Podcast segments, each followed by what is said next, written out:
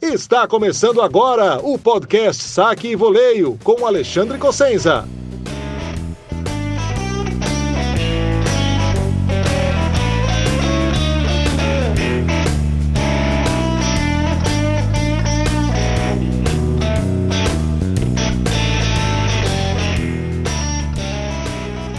Fala pessoal, o podcast Saque Voleio Shorts de hoje traz uma análise da vitória da Beatriz Haddad Maia em cima da Sara Sorribe Stormo. Um jogo insano com 3 horas e 51 minutos, que até agora a partida mais longa do circuito feminino 2023, uma das, a segunda mais longa feminina de Roland Garros. E como ainda estamos nessa primeira semana desse formato shorts do saque e voleio, eu vou voltar a explicar. Esse podcast shorts aqui é só um trecho do que rola no podcast saque e voleio que é distribuído para os apoiadores do blog. Né? Lá no episódio de hoje tem mais análises das vitórias do Djokovic, do Alcaraz e tem também o balanço completo das oitavas de final.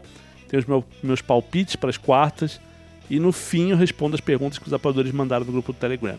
Então tem um conteúdo bem maior por lá. É, entre essas perguntas que tem muita coisa legal, eu falo sobre coaching, falo sobre a campanha da Luísa Stefani, falo sobre histórico de técnicos brasileiros, Falo sobre o que eu espero desses Vitolino e Sabalenka, é, o que a Bia precisa fazer para ter mais chances contra a Onja Boa. Então tem bastante coisa interessante lá. Então, mas eu sempre vou deixar aqui no Shorts agora um trecho que é para mais gente poder conhecer meu trabalho, ouvir e se gostar, divulgar também, né? Por que não? E quem se interessar e quiser ouvir o podcast na íntegra, só precisa apoiar o blog, né? Basta ir lá no Apoia-se é, os apoia-se é, barra saque e voleio e com 15 reais mensais você tem acesso ao podcast na íntegra. Pode também entrar para o grupo de apoiadores do Telegram. E lá tem muita coisa. Eu distribuo áudios de entrevistas de brasileiros, de estrangeiros, posto análises flash logo depois do fim das partidas, organizo o circuito dos palpitões, é, faço comentários em áudio de vez em quando sobre qualquer assunto que, que algum apoiador né, quiser abordar. E aviso lá também quando eu vou abrir spaces ou, ou live né, no, no, no, YouTube. Então, quem gostar e achar que vale a pena, pode passar lá no Apoia-se, começar a apoiar o blog. Quem gostar, mas preferir ouvir só os shorts, também é bem-vindo. E se ajudar a divulgar, assinando o feed do podcast, marcando para receber notificações assim que um episódio novo for lançado, ou compartilhando links com os amigos que gostam de tênis, eu também agradeço de coração. Por hoje é só, eu volto depois das quartas de final e quem quiser entrar em contato, entrar em contato comigo para parcerias, patrocínios ou só mesmo para dar um feedback, pode mandar um e-mail para ac.cosenza.org ou pode me mandar mensagem direta no Twitter ou no Instagram que eu respondo assim que possível. E agora vocês ficam com a análise da enorme vitória de Beatriz Haddad Maia, primeira brasileira nas quartas de final de Roland Garros desde Maria Esther Bueno em 1968. Um abraço, gente. Fui! Análise Flash, Beatriz Haddad Maia contra Sara Sorribe Stormo, 6-7, 6-3, 7-5, 3 horas e 51 minutos de jogo. E, nossa, tem muita coisa para falar dessa partida, né? Porque, assim, o, o, resumo, resumo, resumo da obra é que a Bia perdeu um set que estava ganho, ela ganhou um set que estava perdido. Depois ela deixou de ganhar um set que estava quase ganho com 3 match points e precisou fechar lá no 7-5 do, do, do do, do terceiro set com 3 horas e 51. É, o que, que dá para falar sobre o jogo da Bia? Tecnicamente não foi brilhante, né? Não, não foi a técnica não foi o grande mérito dela. Ela tem muito mérito por ganhar esse jogo, mas acho que tecnicamente não. É, 65 erros não forçados, acho que é um número absurdo. É, tudo bem, foram 3 horas e 50, foram muitos games longos mais 65 pontos de graça, né? Junto com 65 winners, né? Que, ok, né? Pelo menos ficou equilibrado. Mas a Sarasa Storm teve 35 e 31, né? 35 winners e 31 erros não forçados. 65 é muito. E é muito porque a bola da Sarasa Storm não é aquela que incomoda, né? Jogar com ela é mais ou menos um jogo de paciência. Você sabe que ela vai correr, ela vai devolver, se você der bola curta, ela ataca. Mas assim, também não é aquele ataque, nossa senhora, né? Ela não tem uma bola potente, ela não tem. O saque dela é muito frágil, né? O segundo saque, então, é, é muito atacável. Tanto que ela ganha 30%, é, 30 do, do, dos pontos com o segundo saque só, né? Isso foi um problema da Bia também, né? A Bia ganhou 34% para para um jogo contra a Sarasota Ribstone é muito pouco. Né? Se ela estivesse sacando contra a Iga, contra a Serena, contra, sabe, a Azarenka, que é uma grande desenvolvedora, pô, 34% estaria aí na média. Mas, né? E, e também no primeiro saque, né? Ganhou, ganhou só 56%. A, a Bia jogou muito mais com porcentagem de primeiro saque, né? Ela encaixou 70%, mas ganhou muito pouco. Né? E a, a Sara Sorribistone tem números quase iguais aí, 69% de aproveitamento, 54% no primeiro serviço. Se a gente parar para pensar que a Bia tem um saque muito melhor que a Sara Sorribistone num dia normal, não era para isso, né? E a Bia faz 6 duplas faltas contra 5 da Sara.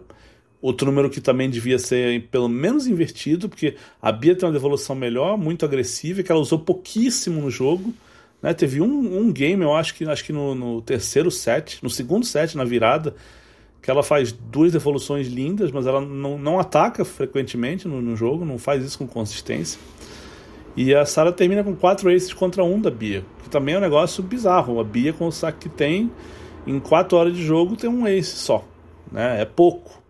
Agora, vamos falar dos méritos da Bia, né? Acho que o maior mérito aí tem dois méritos. O físico, porque ela estava inteiraça no fim do jogo, né? Ah, ela atacou mais que a Sara e, e, não sei o que, não, não correu tanto. Mas quatro horas de jogo são quatro horas de jogo. Né? O Thiago Wilde que o diga. Né? Atacou muito mais que o Nishoka, mas quem cansou foi ele. Então, bater na bola, atacar também cansa. E a Bia estava inteira. Então, nota 10 nisso. Né? E o mental. Né? Porque a cabeça da Bia é um negócio que é difícil de explicar. Né? É, ela, ela, às vezes, como a gente falava da Sharapova, né? a Sharapova talvez não seja a tenista mais brilhante tecnicamente, ela fazia muita dupla falta, ela não tinha um slice, ela não, não tinha né, um jogo completo, mas ela era o que as pessoas no, no meio chamam de competidora, né? Ela ficava no jogo, ela não saía do jogo. Ela ia lá, fazia três duplas faltas no game, perdia o game e quebrava outra de zero no game seguinte. Né? A cabeça dela não ia embora. A cabeça da Bia não vai embora. Né? Ela tem momentos de oscilação técnica. Ela vai e erra, às vezes ela, ela faz escolhas erradas de golpes, o que é diferente de, de de a cabeça não tá lá, né? Ela não, ela não toma, não faz escolhas ruins porque a cabeça não tá lá. Escolhas ruins porque ela faz escolhas ruins, né? Tem tenistas melhores e outros não tão bons nisso. Mas ela não sai do jogo, né? Ela é, ela não tomou a virada no primeiro set depois de que abriu 5-2 porque a cabeça dela foi embora. Ela tomou a virada porque ela começou a errar. A Sarah Zoibiston ganhou confiança, jogou um tie-break espetacular Acho que foi o melhor game da Sarah Storm no, no jogo. Talvez tenha sido o melhor tiebreak que ela jogou na vida. Né, porque ela comete um erro e ela devolve tudo da Bia com bola funda. É, o jogo ali parecia que né, ela vai dali até o 3-0 do segundo set fazendo uma partida perfeita. Né? E não é uma partida perfeita de um brilho técnico espetacular, mas taticamente ela estava fazendo tudo que ela tinha que fazer para ganhar da Bia. Ela percebeu o momento ruim da Bia, que a Bia estava errando, estava se afobando, estava né, dando bola para fora, dando ponto de graça, e ela vai lá, abre 3-0, ainda tem um game point no saque para fazer 4-0. Né, e a Bia se salva ali, e se não se salva ali, não sei também, viu? Mas também não, não adianta ficar falando muito incondicional depois do jogo. É... Então a Sara fez muita coisa muito bem, só que é, a Bia tem mais bola, tem mais, tem mais tênis, né? tem mais recurso. Né? Ela perdeu muita, muita disputa no quadradinho ali para a Sara Sorribistomo, né? muita curtinha que a Sara chegou bem e fez melhor, muita curtinha que a Sara deu e ganhou ponto é, na bola seguinte, porque lia o, a bola da Bia e voleava e matava o ponto, né? às vezes matava até com lobby. Ela né, é uma tenista inteligente, mas ela não tem bola. E qual era o teste de paciência hoje para Bia? Era trabalhar ponto até escolher uma bola boa, né, uma bola de alta porcentagem para buscar o winner. E nisso foi que ela não fez isso que ela não fez tão bem, né? Porque às vezes ela fez isso maravilhosamente bem e às vezes ela dava um ponto de graça assim na terceira, na segunda, na terceira bola que é, um erro desse só alimenta a, a confiança da Sorrib Storm que ela tem que fazer isso, ela tem que trocar a bola, esticar o ponto e esperar a Bia errar. E ela fez isso por muito tempo no jogo, né? É, que mais?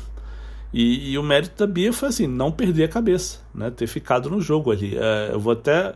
Até o texto que eu vou escrever daqui a pouco, eu estava combinando com o pessoal do UOL. é, é, o, é a versão tenística do saber sofrer. É você fazer 65 erros não forçados e não deixar isso afetar o, o, o que você pretende fazer no ponto seguinte. Né? Não deixar isso afetar mentalmente a, a sua capacidade de competir. E a Bia faz isso. Né? No outro jogo, ela tomou a virada do Alexandrova lá no terceiro set e teve um match point contra, ela foi pra bola no match point. E matou e fez um winner e, e ali ela ganhou confiança, o público cresceu e tal.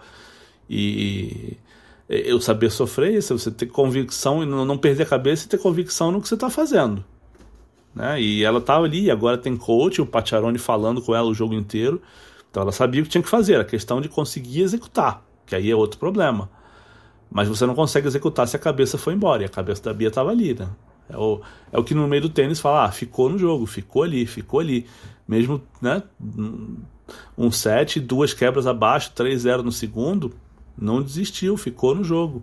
Salvou aquele quarto game lá, aquele game point que faria 4 a 0 para Sara e virou. Ela ganhou sete games seguidos depois dali, né?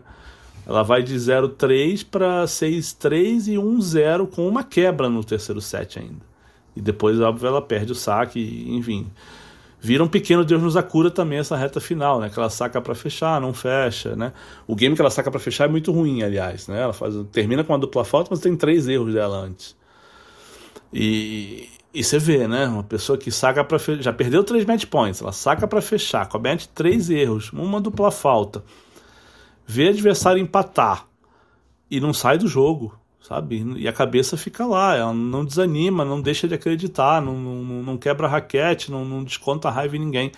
Isso é muito mérito, né? Então, acho que tem que, tem que ser feita a crítica pela parte técnica de, de escolhas erradas e de execução errada de algumas de, de muitas bolas, né? 65 erros não forçados não acontece por acaso mas eu acho que tem que dar o crédito, né? Tem que dar o mérito porque é, o que ela fez é raríssimo, né? É, é não sair do jogo numa, num dia né, de tantos altos e baixos assim, de, e de, de chances perdidas, né? Você perde uma chance no, no primeiro set. Você imagina quantos tenistas perderiam aquele primeiro set, deixariam o rival abrir 3-0 no segundo e voltariam para o jogo, sabe?